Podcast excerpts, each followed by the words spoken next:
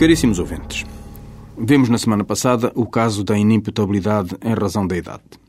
Vamos hoje ver os outros casos de inimputabilidade, ou seja, os que resultam de anomalia psíquica.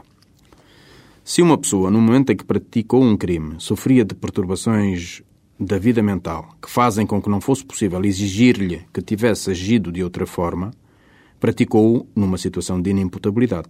Isto é, agiu não sendo capaz de perceber que o que fez era crime ou não sendo capaz de deixar de o fazer, mesmo sabendo que era crime. Quando assim é, essa pessoa tem que ser absolvida. Mas nem sempre o tribunal se fica por aqui.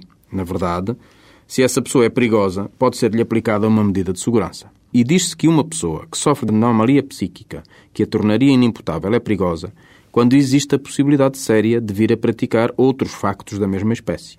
Nestes casos, o Tribunal deve aplicar-lhe uma medida de internamento e fixar os seus limites.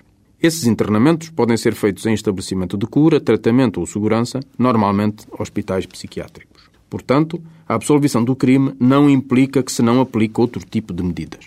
É claro que se uma pessoa praticou um crime em situação de inimputabilidade e não existe qualquer perigo de vir a praticar qualquer ato do mesmo tipo, não lhe pode ser aplicada qualquer medida de segurança. Mas também existe uma outra situação em que não é aplicada qualquer pena ou medida de segurança à pessoa que praticou um crime. Imaginamos que o António, perfeitamente senhor do seu juízo e no domínio das suas capacidades, dá um tiro no Manuel porque tiveram uma grande discussão por causa do trânsito.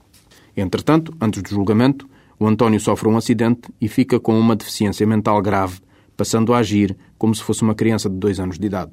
Nesta situação, todos compreendemos que, embora ele fosse imputável quando matou o Manuel, não vale a pena condená-lo em qualquer pena. Na verdade, por um acontecimento posterior, ele tornou-se absolutamente incapaz de ser influenciado pelas penas. Naturalmente que entre a imputabilidade e a inimputabilidade existem estados intermédios. Deles falaremos no próximo programa. Despeço-me com as mais cordiais saudações.